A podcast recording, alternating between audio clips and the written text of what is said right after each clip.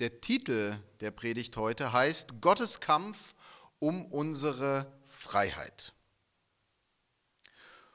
Wusstest du, dass Gott nicht nur für dich, sondern auch um dich kämpft? Aber was bedeutet das eigentlich genau? Gegen was kämpft Gott denn hier? Und wie kämpft er um mich? Was bedeutet es, dass er um meine Freiheit kämpft? Was ist denn das für eine Freiheit? Ich hoffe, dass wir im Laufe der Predigt Antworten auf diese Fragen finden und dass Gott sie uns auch lebendig macht. Unsere Bibelstelle finden wir in 2. Chronik 20, 1 bis 30 und ähm, ist mit dem Titel überschrieben Joschafats Sieg über die Übermacht der Ammoniter. Und da wollen wir uns fünf Punkte angucken. Zum einen ganz kurz die Einordnung in den Kontext. Dann wollen wir uns die Übermacht anschauen und ihre Bedeutung. Dann wollen wir uns unsere, ähm, die Reaktionen auf die Übermacht anschauen und auch Zeiten des Wartens. Dann wollen wir uns Gottes Antwort angucken und seine Ziele damit und unsere mögliche Reaktion und Gottes Ausführung. Fangen wir mit dem Kontext an. König Joschafat war der vierte König nach der Reichsteilung in das Nordreich Israel und das Südreich Juda. In Israel regierte wortwörtlich die Krönung der Gottlosigkeit, der König Ahab mit Isabel. Ihr erinnert euch, das ist die Wirkzeit ähm, des Propheten Elia und Micha, parallel in Israel. König Joschafat aber in Juda, der lebte wie sein Vater in einer gottgefälligen Art. Er entfernte weiter Götzen, war angesehen beim Volk, er suchte Gott, politisch und militärisch erstarkte Juda auch neu in dieser Zeit und vor unserem Kapitel erneuerte er auch die Rechtspflege in Juda. So nach Gottes Herz. Und in 2. Chronik 19, Vers 11 lesen wir, wie er den Richtern sagt, seid stark und handelt und der Herr wird mit dem Guten sein. Immer super ermutigende Worte, die wir alle immer gern hören. Und dann denken wir uns, jetzt kann es nur noch steil bergauf gehen mit so einer Ankündigung. Und dann geht es weiter in Vers 1 von 2. Chronik 20. Danach kamen die Moabiter, die Ammoniter und mit ihnen die Meoniter, um gegen Joschafat zu kämpfen. Und man kam und sagte zu Joschafat, es kommt gegen dich eine große Menge von jenseits des Salzmeeres, von Edom. Und siehe, sie sind schon in Haseson Tamar, das ist in Gedi. Da fürchtete sich Joschafat. Naja, scheint doch nicht mehr so rosig weiterzugehen wie gedacht. Vielleicht kurz zu den Angreifern. Das sind alles Völker östlich vom Toten Meer. Die Menuiter ähm, lebten im Gebiet von Edom. Vielleicht sind sie auch gleichzusetzen mit den Edomitern. Das sind Nachfahren Esaus. Moab und Ammon hingegen, über die wissen wir mehr. Das sind Urväter oder ihre Urväter sind Kinder Lots. Erinnert euch vielleicht oder wart ihr schon an der Stelle? Ich weiß, ihr geht ja durch 1. Mose durch. Es kommt noch ein kleiner Spoiler jetzt schon an dieser Stelle. Es gab nicht viele Männer für die Töchter von Lot, also haben sie ihren Vater betrunken gemacht, haben mit ihm geschlafen und daraus entstanden dann die beiden Söhne Moab und Ammon. Nach der Wüstenwanderung Israels wanderten sie durch das Gebiet von Edom und Moab und dann über den Jordan in das verheißene Land. Und in dieser Zeit, in 5. Mose 2, sagte Gott ihnen, dass er ihnen nicht erlaubt, Edom, Moab und Ammon auszulöschen, weil sie Verwandte von Abraham sind. Und trotzdem gab es immer wieder Krieg mit diesen Völkern. Und Engedi, das ist jetzt am ähm, Westufer vom Toten Meer, das heißt, diese Übermacht ist schon über den Jordan in israelisches Gebiet einmarschiert. Und Joschafat, dieser gottesfürchtige Mann, der bis dahin scheinbar vieles richtig gemacht hat, sieht sich plötzlich einer Übermacht gegenüber. Kennt ihr das? Du denkst, alles läuft doch eigentlich ganz gut. Ich laufe in Gottes Willen, in den richtigen Bahnen, ich tue gar nicht so schlimme Dinge. Und plötzlich, wie aus dem Nichts, steht dir so eine Übermacht gegenüber. Was ist das für eine Übermacht in deinem Leben? Vielleicht sind es andere Menschen, die sich gegen etwas auflehnen, was du tust, obwohl du denkst, du machst das Richtige. Da kann man sich mal so vor den Kopf gestoßen fühlen, vielleicht ins Zweifeln kommen, ins Straucheln. Vielleicht ist es auch Satan selbst, vielleicht stehst du unter geistlichen Angriffen und du fühlst dich manchmal einfach ohnmächtig und fragst dich, wie kann ich da rauskommen? Vielleicht sind es auch Geschwister, Brüder und Schwestern aus der Gemeinde, aus anderen Gemeinden, die dich anfeinden, mit denen du vielleicht im Streit liegst oder sogar noch schlimmer, die hintenrum ähm, schlecht reden. das kann einen schon sehr verletzen. Oder vielleicht ist sogar die eigene Familie. Die eigene Frau, der eigene Mann, die Kinder, das tut dann richtig weh. Ich kenne all diese Übermachten in meinem Leben und wie Joschafat ähm, ist oft meine Reaktion, ich erschrecke davor. Ja? Kennt vielleicht der ein oder andere. Aber ich möchte heute den Fokus auf eine andere Übermacht legen, vor der ich in meinem Leben am meisten erschrecke. Und das ist mein eigenes Fleisch, mein alter Mensch, die in mir wohnende Sünde. Da gibt es viele Wörter im Neuen Testament dafür. Moab und Ammon waren geboren worden aus Sünde durch Inzest nach dem Fleisch, obwohl sie von der Abstammung mit Abraham verwandt waren. Aber wie Abraham Vater des Glaubens wurde und Vorfahre Jesu und wir durch den Glauben an Jesus seine Kinder und aus dem Geist geboren wurden, so stehen wir nun in Christus und plötzlich zieht unser Fleisch gegen uns in den Krieg. Und seien wir doch mal ehrlich, bei all den Kämpfen, die man so hat, bei all den Herausforderungen, die man so meistert, stressiger Alltag, vielleicht Angriffe von außen, ist es nicht so, dass der größte Feind der ist, der in mir selber wohnt? Meine Gewohnheiten, mein Temperament, spitzen Worte, emotionale Unbeständigkeit, Stürme in meinen Gefühlen, Ängste, Unglaube, Hang zur Sünde – vor einem selbst kann man ja nicht einfach mal wegrennen. Ja, dann wäre es ja ganz leicht. Also ich kann euch sagen, das ist mein schlimmster Feind. Meine größte Übermacht, an der ich so oft schon verzweifelt bin in meinem Leben. Und vielleicht geht es auch dem einen oder anderen von euch so in einem bestimmten Punkt. Wie begegnen wir dieser Übermacht? Es gibt mehrere Möglichkeiten und ich kann euch sagen, ich habe sie alle ausprobiert. Erster Punkt, du rebellierst gegen Gott. Du bist schuld, Gott, an diesem Krieg in mir. Ich bin dir doch nachgefolgt. Und das ist der Dank dafür? Wo sind denn deine Versprechungen, Verheißungen? Ich lese sie hier und nichts ist lebendig bei mir. Dann machst du es vielleicht wie der König Rehabeam, der sich von Gott abwandte. Wegen ihm spaltete sich auch Israel in Nord- und Südreich. Und in 2. Könige 12, 1 bis 16 lesen wir vom Resultat. Ägypten marschierte nämlich ein und raubte ganz Israel aus, alle Schätze des Landes. Und wieso ließ Gott das zu? Vers 8. Doch sollen sie ihm, den König von Ägypten, zu Knechten sein, damit sie meinen Dienst und den Dienst der Königreiche der Länder unterscheiden lernen. In meinem Leben, in meiner Jugend rang ich ganz viel mit der Sünde in mir. Ich versuchte verzweifelt alles Mögliche, sie unter Gottes Herrschaft zu bringen. Aber nach sechs Jahren des Kämpfens ähm, ja, hatte ich die Schnauze voll, kann man sagen.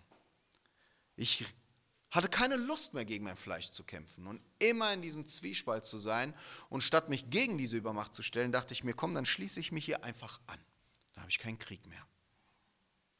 Ich sagte frustriert Gott ab, wandte mich ab und ging auch bewusst in das Leben in der Welt. Und das Resultat war genau dasselbe wie bei Rehabiam. Ich durfte schmecken in den nachfolgenden sechs Jahren, wie die Herrschaft der Sünde sich anfühlt im Vergleich zu Gottes Herrschaft.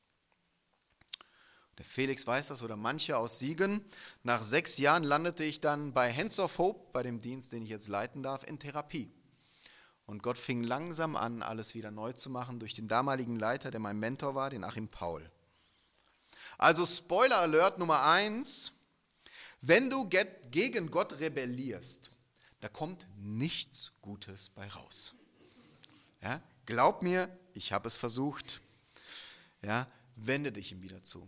Ich verstehe das. Ja. Manchmal spürt man es nicht, man denkt, man ist nicht geliebt, man will am liebsten rebellieren. Glaub mir, er liebt dich, auch wenn du es gerade nicht sehen kannst. Zweite Möglichkeit, mit der Übermacht umzugehen. Du schließt einen Kompromiss mit deinem Fleisch in deinem Leben. Ah, man merkt so, man wird es nicht so richtig los. Kennt ihr das? So manche Angewohnheiten, manche Aspekte, wo man weiß, eigentlich sind die vielleicht Sünde. Und dann geht es so über, naja, ist ja jetzt nicht so schlimm ist vielleicht ein Teil von meinem Charakter. Ich bin halt ein temperamentvoller Typ. Oder ich bin halt ein kalter Mensch. So ist das halt, ja. Ähm, was soll ich denn schon dagegen tun? Oder alle anderen leben ja auch so mit dieser Sünde in ihrem Leben. Wieso muss ich denn jetzt der sein, der was verändert? Meine Güte, man muss ja nicht so engstirnig sein. Ja?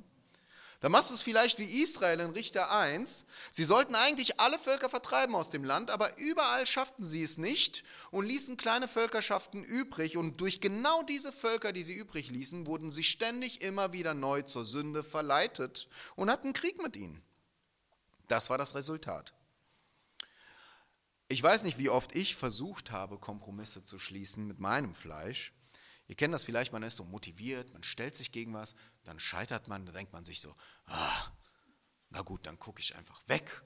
So in diesem frustrierten Modus lässt die Sünde einfach stehen oder irgendetwas, wo man weiß, das müsste eigentlich raus und probiert so zu dulden für eine Weile. Aber Gott sei Dank lässt Gott mich nie zu lange in Ruhe damit. Irgendwann kommt er und dann gibt es so einen Schlag ins Herz und spricht er rein und sagt, hey, ich liebe dich doch zu sehr als dass ich zulasse, dass du dein Herz mit Dingen teilst, die dich vergiften. David bringt es im Psalm 32, 3 bis 5 sehr gut auf den Punkt. Als ich schwieg, zerfielen meine Gebeine durch mein Schreien den ganzen Tag. Denn Tag und Nacht lastete auf mir deine Hand. Verwandelt wurde mein Saft in Sommergluten. Ich tat dir kund, meine Sünde und deckte meine Schuld nicht zu. Ich sagte, ich will dem Herrn meine Übertretungen bekennen und du, du hast vergeben die Schuld meiner Sünde. Also Spoiler Alert Nummer zwei, zu versuchen, Sünde in deinem Leben zu dulden, geht nicht lange gut, wenn du eigentlich Jesus lieb hast. Es geht dir elend und es wird dir immer schlechter gehen mit der Zeit, bis du zu ihm kommst und sagst, okay Herr, ich gebe sie dir. Er liebt dich, komm zu ihm, dass er dich davon neu reinwaschen kann, auch wenn du momentan nicht glaubst, dass diese Übermacht in deinem Leben besiegt werden könnte. Kommen wir zur dritten Reaktion, das ist die besonders heilige, die lieben wir in der Gemeinde immer. Du kämpfst mit aller Macht gegen dein Fleisch. Das sind diejenigen, die es aufrichtig meinen. Sie wollen Jesus nachfolgen, sie wollen die Sünde in ihrem Leben nicht dulden. Und sie wollen mit ungeteiltem Herzen voranmarschieren. Und sie kämpfen, sie geben alles, geistliche Disziplin, stille Zeit, sie lesen in Gottes Wort, suchen sich Geisteskämpfwaffen raus, schleifen sie, wenden sie an, weil sie doch dem gefallen wollen, den sie lieben, ihren Retter Jesus, oder? So geht es doch vielen von uns. Aber vielleicht merkt man manchmal gar nicht, dass man wie Petrus mit einem Schwert fuchtelt vor 600 römischen Soldaten, weil man meint, man müsste Jesus beschützen, aber man schlägt nur ein Ohr ab. Nachdem ich bei Hope angekommen war, dachte ich mir, oh, jetzt Herr, du gibst mir eine zweite Chance. Eigentlich hätte ich zweimal vorher sterben müssen, das ist eine andere Geschichte. Du hast mein Leben gerettet, du setzt mich hier rein jetzt will ich erst recht dir nachfolgen. Ich will alles richtig machen diesmal. Ich will alles aufgeben. Ich will mich dir voll hingeben. Diesmal mache ich es besser. Irgendwann realisiert man, ups, genauso wie sieben Jahre vorher, ich kämpfe aber eigentlich fuchtelig mit so einem Schwert gegen eine Übermacht und ich verliere irgendwie. Spoiler Alert Nummer drei egal wie gut du es meinst, du wirst niemals die Übermacht in deinem Leben, in deiner Kraft bezwingen. Das ist nicht Gottes Weg für dich und auch nicht für mich. Früher oder später führt es in Enttäuschungen, in Niederlagen, vielleicht in Verzweiflung. Vielleicht kennst du das oder du steckst sogar selbst mittendrin gerade. Ja, aber was sollen wir denn dann tun? Schauen wir uns mal an, was Joschafat getan hat. Ab Vers 3 geht es weiter. Joschafat aber fürchtete sich und richtete sein Angesicht darauf, den Herrn zu suchen.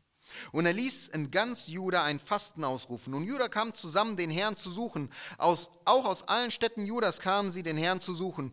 Und Joschatephat trat hin unter die Gemeinde Judas und Jerusalems im Hause des Herrn vor einem neuen Vorhof und sprach, Herr, du Gott unserer Väter, bist du nicht Gott im Himmel und Herrscher über alle Königreiche und Völker? Und in deiner Hand ist Kraft und Macht und es ist niemand, der dir zu widerstehen vermag. Hast du, unser Gott, nicht die Bewohner dieses Landes vertrieben vor deinem Volk Israel und hast es den Nachkommen Abrahams, deines Freundes, gegeben für immer? Und sie wohnten darin und haben dir ein Heiligtum für deinen Namen gebaut und gesagt, wenn Unglück, Schwert, Strafe, Pest oder Hungersnot über uns kommen, werden wir vor diesem Haus und vor dir stehen, denn dein Name ist in diesem Hause und zu dir schreien in unserer Not und du wirst hören und helfen.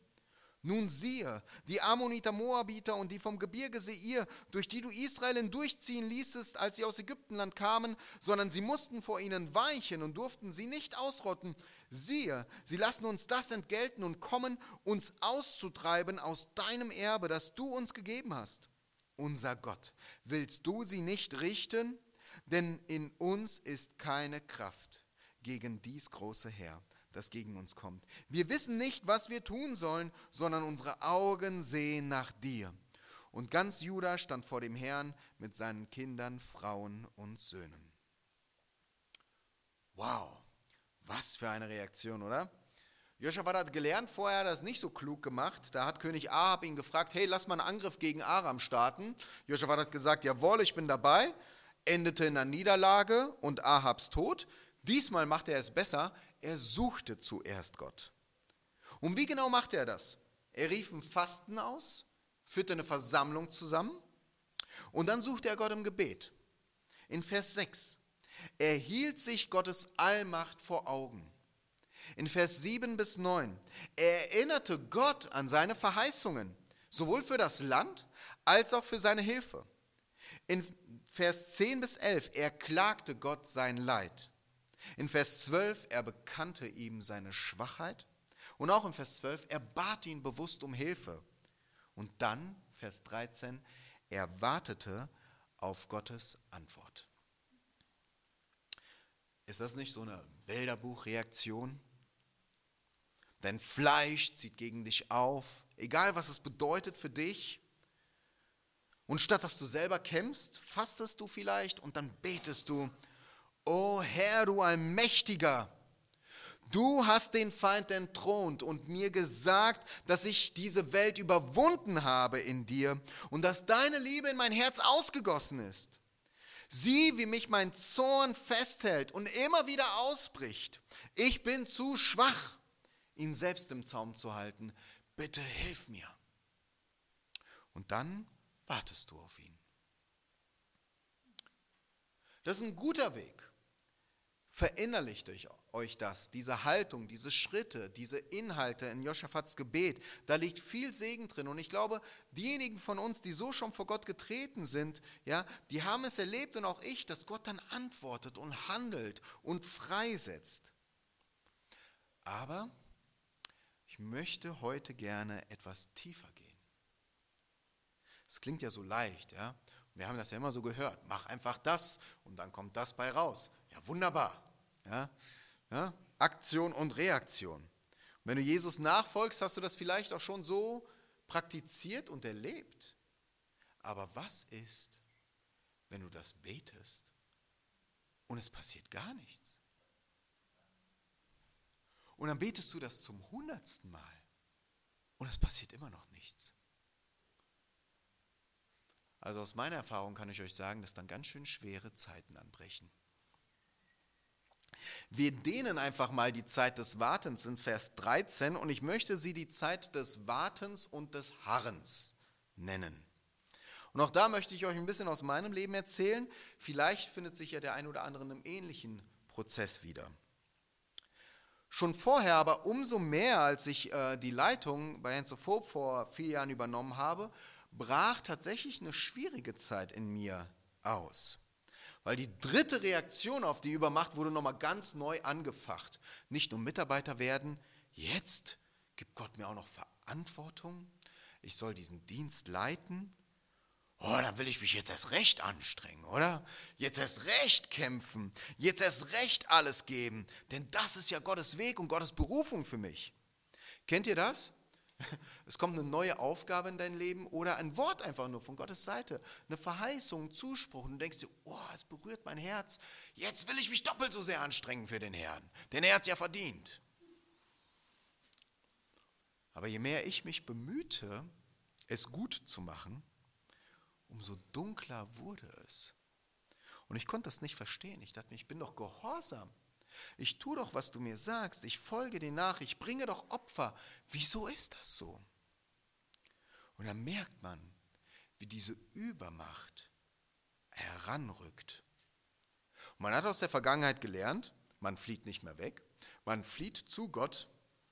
Also versuchte ich zu beten und ihn zu suchen, teilte mein Herz mit Glaubensgeschwistern, frischte die Kampfwaffen in seinem Wort auf, machte mir Pläne und ich schrie immer lauter und verzweifelter, Herr, hilf mir! Wo bist du? Nach Monaten des Suchens machte ich gerade Urlaub in Münster. Herr, du musst jetzt irgendwas sagen. Und dann sprach er durch eine Bibelstelle. Psalm 27, Vers 14. Harre des Herrn, sei getrost und unverzagt und harre des Herrn. Harren bedeutet ein älteres Wort, ein Hoffen oder Sehen, das oftmals hart auf die Probe gestellt wird, oder auch ein Hoffen auf Gott und ein Warten, was trotz aller Anfechtungen zuversichtlich ist, weil wir wissen, dass unsere Hoffnung auf ihn nicht vergeblich ist. Was glaubt ihr, war meine Reaktion auf diese Bibelstelle. Halleluja. Ich bin voller Verzweiflung. Ich weiß nicht, wie ich weitermachen soll, aber ich harre einfach getrost und unverzagt auf den Herrn. Preis den Herrn, wenn das dein Herz ist und wenn du das aufrichtig so tust, dann bist du weiter als ich. Meine innere Reaktion war nicht ganz so heilig. Jeremia beschreibt es sehr gut, wie ich mich gefühlt habe. Klagelieder 3. Tatsächlich war aus äh, diesem Kapitel die Jahreslosung, die der Herr mir dieses Jahr gegeben hat. Sehr spannend. ich bin der Mann, der Elend sah durch die Rute seines Grimmes. Mich trieb er weg und ließ mich gehen in Finsternis und ohne Licht. Nur gegen mich wendet er immer wieder seine Hand jeden Tag. Er ließ mich wohnen in Finsternissen wie die Toten der Urzeit. Er ummauerte mich, dass ich nicht herauskam. Er legte mich in schwere, bronzene Ketten. Auch wenn ich schrie und um Hilfe rief, verschloss er seine Ohren vor meinem Gebet. Du verstießest meine Seele aus dem Frieden. Ich habe vergessen, was Glück ist. Und ich sagte, verloren ist mein Glanz und meine Hoffnung auf den Herrn. Wir haben hier ein paar Verse übersprungen. 20 Verse lang klagt Jeremia hier Gott an. Dieser Vers des Harrens war für mich echt so ein Schlag ins Gesicht, ja? keine Ermutigung. Und vielleicht kennt ihr das ja auch, Geschwister, die es gut meinen, ihr steckt in so einer Glaubenskrise und in so einem Kampf, ja, und dann kommt jemand und sagt dir so eine geistliche Wahrheit, stößt dich mit der Nase da drauf, auf einen Bibelvers, den du in- und auswendig kennst, und du denkst dir, was soll mir das jetzt bitte sagen? Ja, das weiß ich. Und an so einem Punkt fängst du nicht mehr an, zu Gott zu schreien. Vielleicht schreist du ihn dann an, so wie Jeremia. Und genau dann beginnt der Tod Jesu langsam einzudringen. Vielleicht zum ersten Mal seit, deiner Bekehrung, vielleicht ein weiteres Mal, nur viel tiefer. Und es offenbart sich plötzlich, wie viel Rebellion noch in mir steckt, wie viel Selbstgerechtigkeit. Ich habe doch jetzt mal langsam was Besseres verdient. Ne? Ich gebe mich doch für dich hin, ich folge dir doch nach. Außerdem weiß ich ja eigentlich selbst besser, wie mein Leben laufen sollte und was du mir geben müsstest. Und man fängt an zu zerbrechen vor der Dunkelheit, die man in sich selbst erkennen darf. Die Zeit vergeht ich entscheide mich zu warten. Geflohen ist mir schon mal. Das ist nicht gut gelaufen. Aber es verändert sich immer noch nichts. Stattdessen fängt er an zu wiederholen durch Menschen, durch Predigten, über Monate hinweg ständig Verse des Harrens. Super. Das Kreuz dringt tiefer. Und Gott zeigt mir, dein Glaube ist gar nicht so groß, wie du dir wünschst oder manchmal denkst, dass er ist. Du glaubst mir nicht, dass ich es tun kann. Und deshalb kannst du auch nicht harren und warten. Und du glaubst mir nicht, dass ich genug bin. Und ich zerbreche tiefer, weil ich ihm Recht geben muss. Mein Glaube reicht oft für andere. Mein Glaube reicht für den Dienst. Mein Glaube reicht für große Schritte. Aber reicht mein Glaube für meine Kämpfe, für meine Übermacht? Manchmal merke ich, nein. Ich glaube dir nicht, dass du genug bist. Für mich persönlich. Und deswegen bleiben manchmal so löchrige Zisternen im Hintergrund als Backup, falls die lebendige Quelle vielleicht doch versiegen sollte. Zeit vergeht. Und dann hält er einem nochmals vor Augen, wie in einem Traum sechs Jahre vorher, du musst in Jesus bleiben, weil getrennt von ihm kannst du nichts tun. Kennen wir alle auswendig. Johannes 15. Also bemühe ich mich, im Herrn zu bleiben. Ich lese Bücher darüber. Ich rede mit Leslie regelmäßig darüber. Wir nehmen uns vor, in ihm zu bleiben. Und je mehr ich es probiere, umso mehr versage ich. Umso schlimmer verhalte ich mich mit meinen Mitmenschen, mit meinen Geschwistern, mit meiner Familie, umso weniger merke ich, bleibe ich in ihm. Und das Kreuz dringt tiefer. Gott redet wieder, wie 13 Jahre vorher, bevor ich in die Welt gegangen bin, sagte mir jetzt nochmal, du bist immer noch zu schwach, um in guten Werken zu wandeln in deiner Kraft. Und ich zerbreche tiefer, weil ich erkennen darf, ich bin zu schwach, um im Geist zu leben. Ich bin zu schwach, um in Jesus zu bleiben. Und ich kann mit ganzem Herzen mit Paulus sagen in Römer 7, ich sehe doch deine guten Wege und ich sehe sie, ich will sie gehen mit ganzem Herzen. Aber das Gute, was ich will, das tue ich nicht. Und das Schlechte, was ich nicht will, das tue ich. Ich bin so ein elender Mensch. Wer erlöst mich von diesem Leib des Todes? Und die Zeit vergeht wieder. Man geht gehorsam trotzdem weiter aber innerlich ist es vielleicht dunkel, vielleicht leer. Da ist auch Hoffnung, da ist auch Glaube, aber auch Verzweiflung, auch so eine Resignation. Und dann redet er wieder und lässt mich sehen, hey, ich segne dich trotzdem. Trotzdem segnet er alles, was ich anpacke, lässt es aufblühen, trotzdem ebnet er den Weg vor mir, trotzdem redet er in mein Leben am laufenden Band hinein, trotzdem begegnet er mir die ganze Zeit unaufhörlich mit seiner Liebe, er bleibt bei mir. Und das Kreuz dringt tiefer und er öffnet mir das Ohr wie neun Jahre vorher, nur diesmal viel tiefer. Und er sagt mir auch als Leiter in deiner ganzen Bemühung, ich liebe dich trotzdem. Denn ich wollte nie deine Leistung, ich wollte nicht deine Fähigkeiten, ich wollte nicht deine Bemühungen, deine Kraft, ich will noch nicht mal deine guten Werke. Ich will dein Herz. Und ich will dir endlich zeigen, was ich in deinem Leben tun kann. Aber dafür musst du zerbrechen. In deiner Selbstgerechtigkeit, in deinem Stolz, in deiner eigenen Kraft, in deinem gut gemeinten Bemühen. Dafür musst du nochmals tiefer mit deinem ganzen Sein erkennen, dass du als Mensch sterben musst, damit ich leben kann in dir. Vielleicht geht es dir genauso, dass du in so einem Prozess drinsteckt. Vielleicht in einem ganz anderen Bereich, in einem ganz anderen Kontext. Aber vielleicht will Gott genau dir das heute sagen. Ich liebe dich. In seiner Liebe hat Gott ein so klares Ziel mit dieser Übermacht. Ob es ein bestimmter Lebensbereich ist, vielleicht ist deine Ehe, vielleicht ist es ein Kampf gegen eine Sünde oder umfassend an deiner Persönlichkeit. Diese gewaltige Armee, die vor dir steht, diese Zeiten der Niederlagen, diese Zeiten des Ausharrens in Finsternis, all das hat einen Zweck.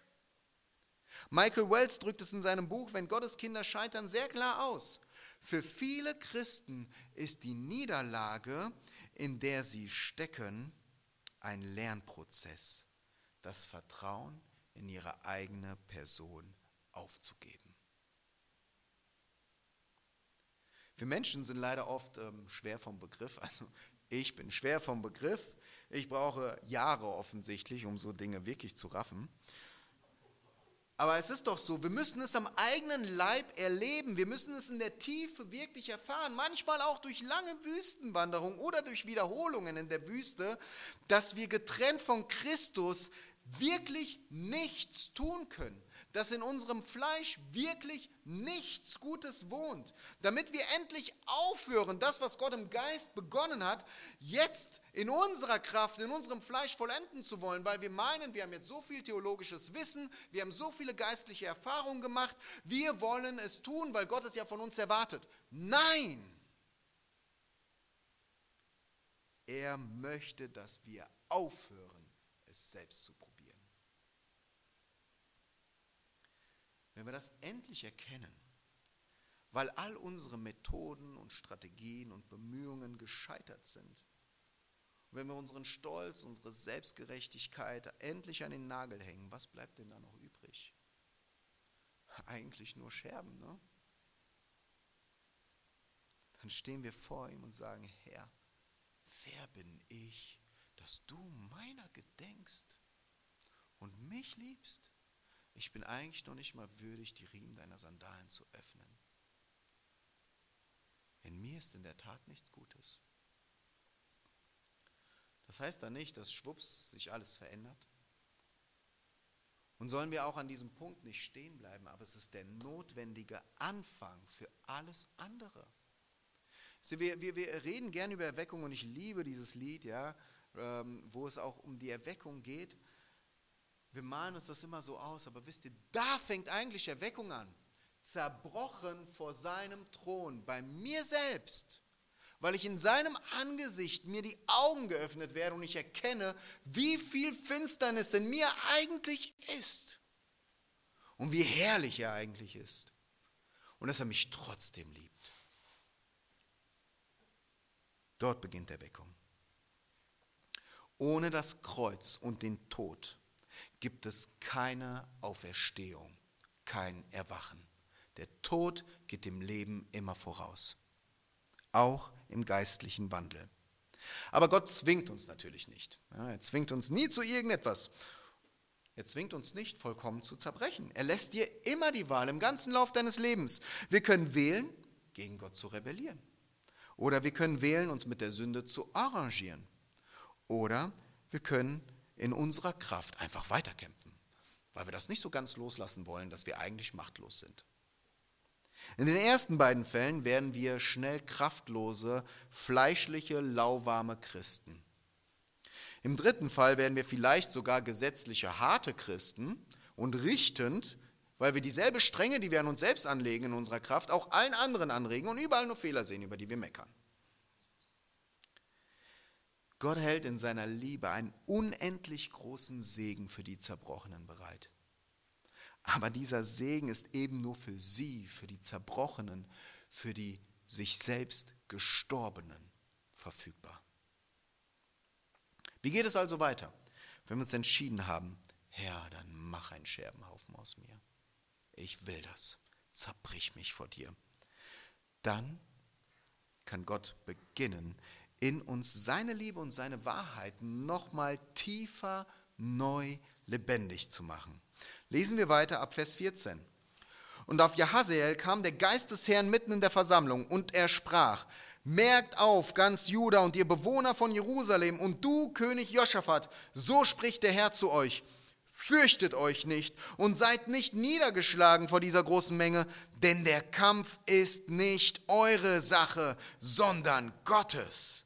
Morgen zieht gegen sie hinab. Siehe, sie kommen die Anhöhe von Cis herauf, und ihr werdet sie am Ausgang des Tales finden vor der Wüste Jeruel. Nicht ihr werdet dabei kämpfen müssen.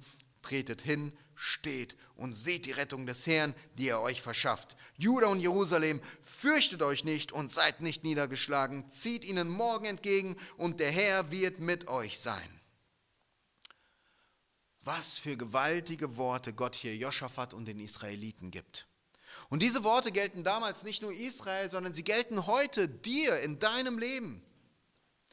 Mein Kind, ich sehe die Übermacht des Fleisches in dir. Ich sehe deine Schwachheit und du siehst sie auch. Hab keine Angst. Du hast verstanden, dass du sie selbst nicht bezwingen kannst und du solltest diesen Kampf auch nie gewinnen. Es ist mein Kampf, nicht deiner. Dafür bin ich gekommen, dafür bin ich gestorben, dafür bin ich auferstanden, dafür trete ich zur Rechten Gottes als Hohepriester mit andauerndem Gebet für dich ein. Es ist mein Kampf. In mir bist du durch den Glauben bereits mitgekreuzigt und mitgestorben. In mir bist du mit auferstanden. In mir wurdest du versetzt in die Himmelswelt. Durch meinen Geist, der in dir lebt, bist du eine neue Schöpfung. Es ist mein Kampf und ich habe diesen Kampf bereits gewonnen. Erst wenn wir aufhören, selbst zu kämpfen, kann er anfangen, uns zu zeigen, wie er schon gekämpft hat und weiterkämpft. Aber was macht diese Worte, diese Tatsachen des Glaubens greifbar? Ja? Wir kennen sie ja eigentlich alle auswendig. Ja? Was macht sie nahbar und wirksam in unserem Leben? Es ist allein der Gott gegebene Glauben.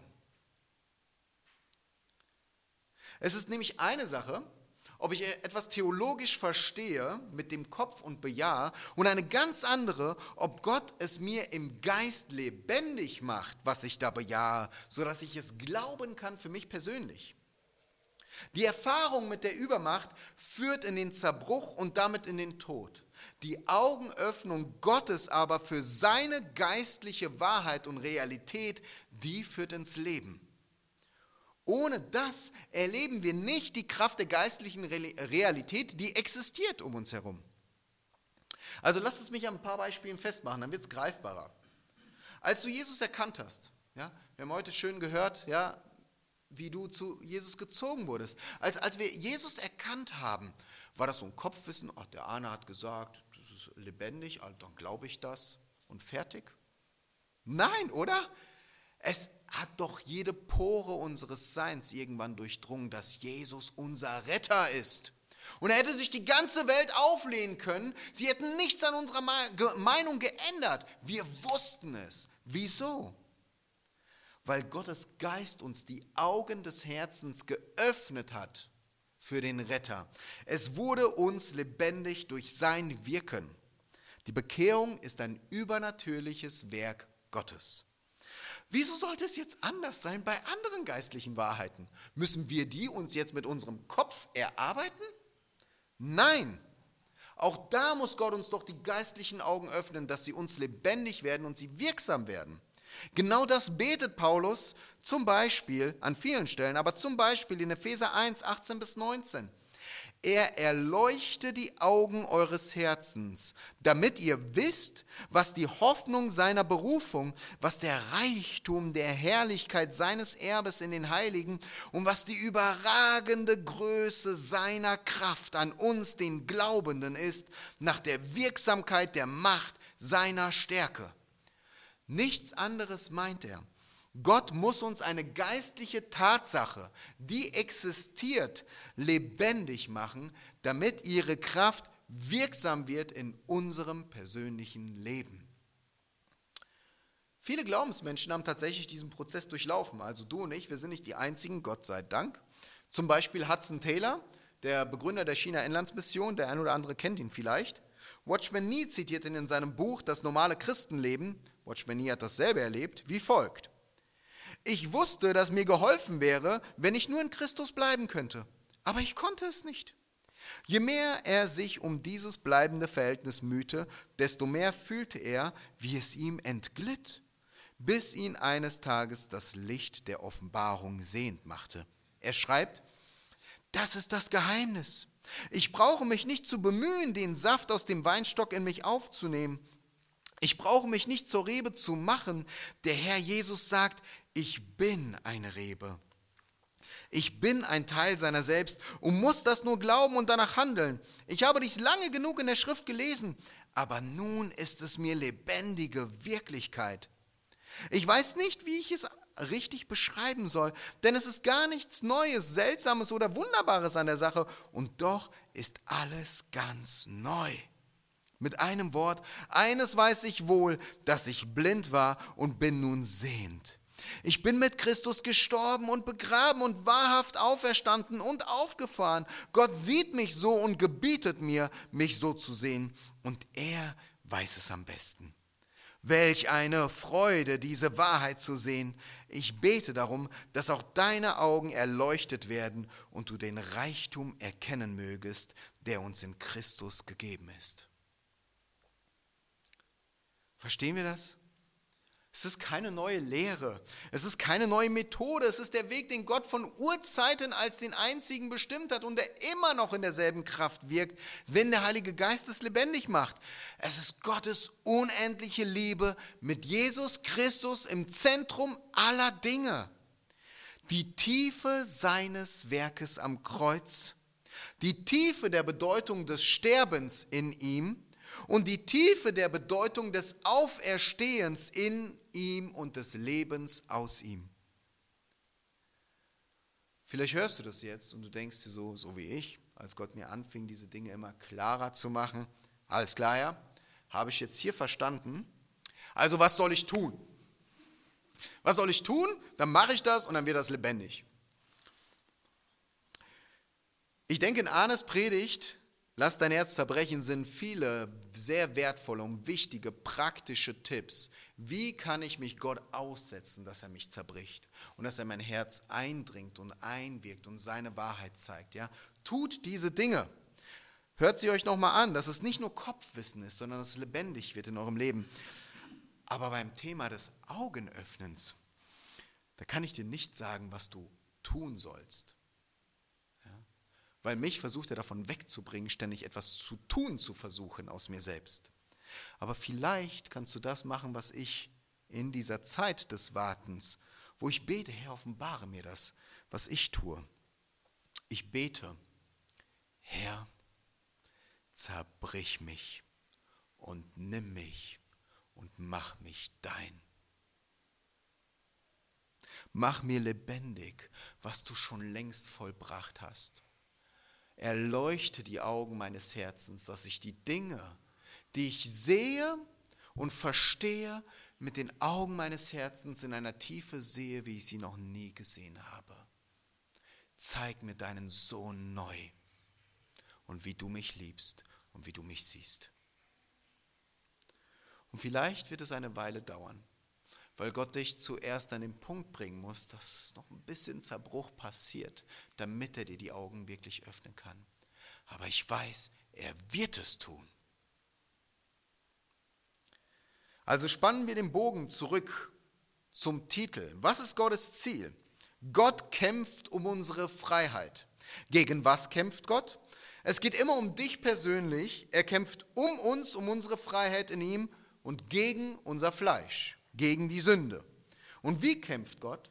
Zum einen hat er bereits gekämpft und gesiegt in Jesu Sterben und Auferstehung. Damit hat er unsere Freiheit errungen. Zum anderen kämpft er, indem er uns immer wieder und tiefer und tiefer in den Zerbruch hineinführt, wenn wir es zulassen, damit wir erkennen, aufzuhören, aus uns selbst zu kämpfen. Und dann kämpft er um uns, indem er uns durch seinen Geist die Augen öffnet. Für Punkt 1, seine geistliche Wirklichkeit. Aber was genau ist unsere Freiheit? Was ist Gottes endgültiges Ziel? Ja, Freiheit von der Macht der Sünde, das wissen wir, den Kampf hat er errungen und gewonnen am Kreuz. Aber was bedeutet das tiefer für uns in unserem Leben? Es würde bedeuten, dass wir vollkommen in die Ruhe Gottes eingetreten sind, die in Jesus Christus für jeden bereitsteht.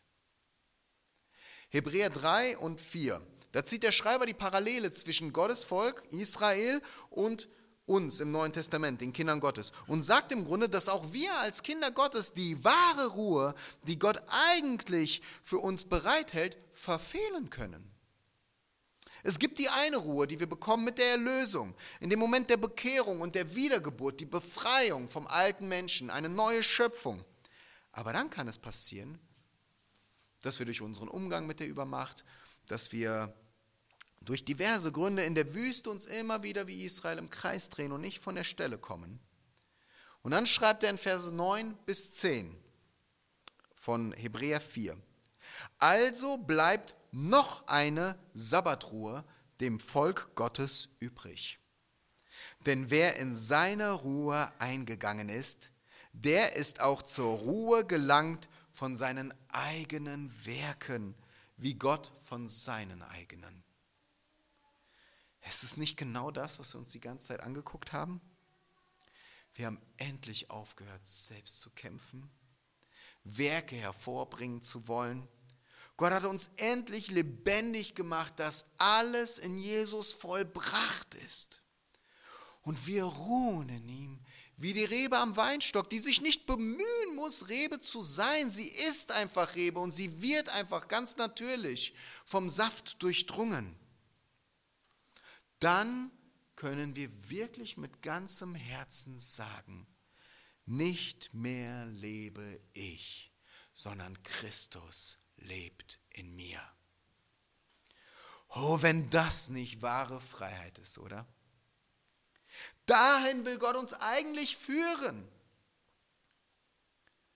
Und dafür sind all diese schmerzvollen Wege manchmal notwendig. Es lohnt sich auszuharren, es lohnt sich nicht aufzugeben, es lohnt sich, sich zerbrechen zu lassen, denn in dieser Ruhe, dort ist das überfließende, wahrhaftige Leben, dort ist diese Ähnlichkeit mit Gott, die er von Anfang an eigentlich für alle seine Kinder bereitgehalten hat. Das ist die Gemeinschaft, zu der wir berufen sind. Und um diese Freiheit kämpft unser liebender Vater dass er uns in diese Ruhe, die in seinem Sohn ist, durch die Kraft seines Heiligen Geistes hineinführt. Sehen wir uns also zum Schluss an, wie wir reagieren können auf diese Worte. Ab Vers 18 bei Joschafat zurück. Da neigte sich Joschafat mit dem Gesicht zur Erde und ganz Juda und die Bewohner von Jerusalem fielen nieder vor dem Herrn und dem Herrn um den Herrn anzubeten. Und die Leviten von den Söhnen der Kehatiter und von den Söhnen der Korahiter standen auf, um den Herrn, den Gott Israels, zu loben mit überaus lauter Stimme.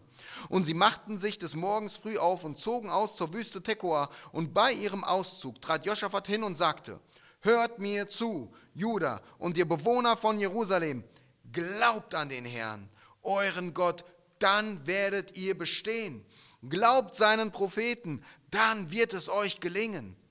Und er beriet sich mit dem Volk und stellte Sänger für den Herrn auf, die Loblieder sangen in heiligem Schmuck, indem sie vor den zum Kampf gerüsteten auszogen und sprachen, Preis den Herrn, denn seine Gnade währt ewig. Was ist das für eine Haltung? Dankbarkeit, Ehrfurcht, Lobpreis obwohl wir noch nicht sehen, was Gott gewirkt hat. Wir ziehen frohen Motus und Gehorsam voran. Wir laufen im Glauben in dem, was er uns gezeigt hat. Wir preisen ihn dafür, auch wenn unser sichtbares Auge es noch nicht sieht. Und in der ersten Reihe in unserem Herzen sind nicht mehr unsere Bemühungen, unsere Methoden, unsere Strategien, unsere persönliche Armee. In der ersten Reihe ist der Lobpreis des Glaubens. Jesus und was er getan hat. Und so laufen wir los, Vers 22. Und zu der Zeit, da sie mit Jubel und Lobgesang anfingen, legte der Herr einen Hinterhalt gegen die Söhne Ammon, Moab und die vom Gebirge Seir, die gegen Juda gekommen waren, und sie wurden geschlagen. Und die Söhne Ammon und Moab standen auf gegen die vom Gebirge, Bewohner des Gebirges Seir, um an ihnen den Bann zu vollstrecken und sie auszutilgen. Und als sie die Bewohner von Seir aufgerieben hatten, halfen sie, sich gegenseitig umzubringen abstrus, ja, diese Situation, übernatürlich. Können wir das sehen, wie Gott durch den Glauben diese Armee besiegt? In dem Moment, wo sie anfingen, Gott zu loben, begann Gott im Verborgenen zu arbeiten. Für das Auge war es nicht sichtbar, aber der durch den Geist geschenkte Glauben hatte es schon eingenommen und Gott handelte zeitgleich mit dem wirksam werdenden und handelnden Glauben. Und es ist unfassbar übernatürlich, wie Gott das löst. Es ist sein Kampf und er gewinnt ihn hier. Ab Vers 24. Und Judah kam auf den Aussichtspunkt zur Wüste hin und sie sahen sich nach der Menge um und siehe, da waren es nur Leichen, die auf der Erde lagen. Niemand war entkommen. Da kamen Josaphat und sein Volk, um ihre Beute einzusammeln, und sie fanden unter ihnen reiche Mengen, sowohl Besitz als auch Kleider und kostbare Geräte, und plünderten so viel für sich, dass sie es nicht mehr tragen konnten. Drei Tage brachten sie mit dem Einsammeln der Beute zu, denn sie war groß. Und am vierten Tag sammelten sie sich im Tal Beracha, und dort dankten sie dem Herrn. Daher gab man diesem Ort den Namen Tal Beracha bis auf den heutigen Tag. Und alle Männer von Juda und Jerusalem kehrten zurück mit Joschafat an ihrer Spitze, um nach Jerusalem zurückzukehren mit Freuden, denn der Herr hatte ihnen Freude an ihren Feinden gegeben. Und sie kamen nach Jerusalem zum Haus des Herrn mit Hafen und mit Zitern und mit Trompeten, und der Schrecken Gottes fiel auf alle Königreiche der Länder, als sie hörten, dass der Herr mit den Feinden Israels gekämpft hatte.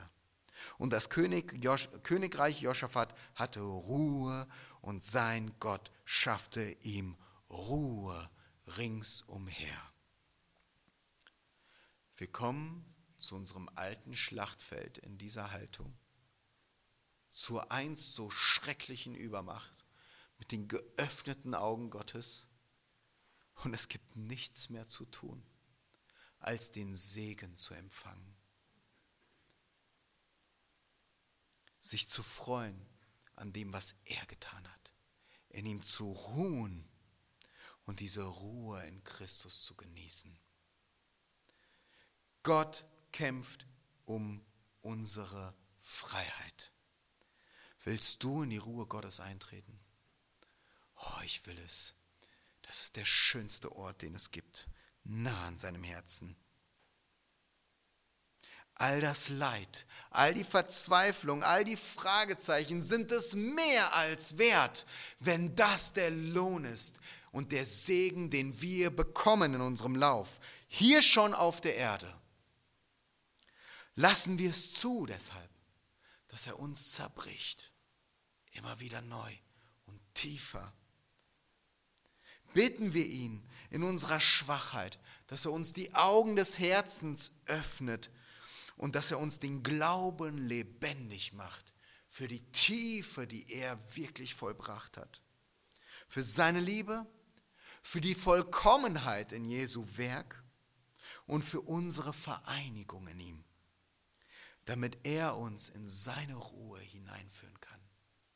Und in dieser Ruhe können wir mit Freude, voller Glauben und mit tiefem Frieden wirklich sagen, nicht mehr lebe ich, ich bin gestorben, sondern Christus lebt in mir. Amen. Ich möchte noch beten.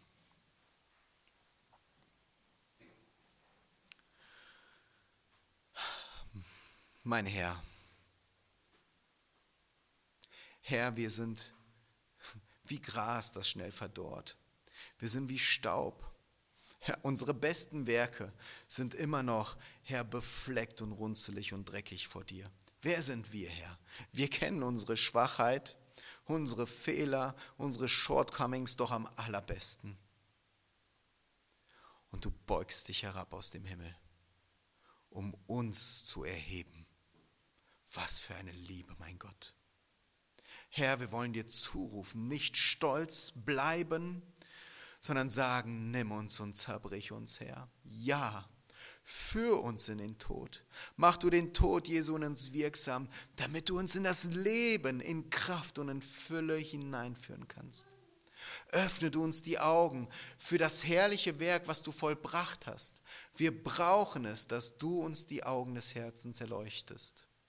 Und wir sehnen uns danach, in deine Ruhe einzukehren, aufzuhören von unseren Werken und dich durch uns wirken zu lassen. Danke, Herr, dass du diese Dinge lebendig machst zu deiner Zeit. Ich danke dir für diese Gemeinde. Herr, segne du sie.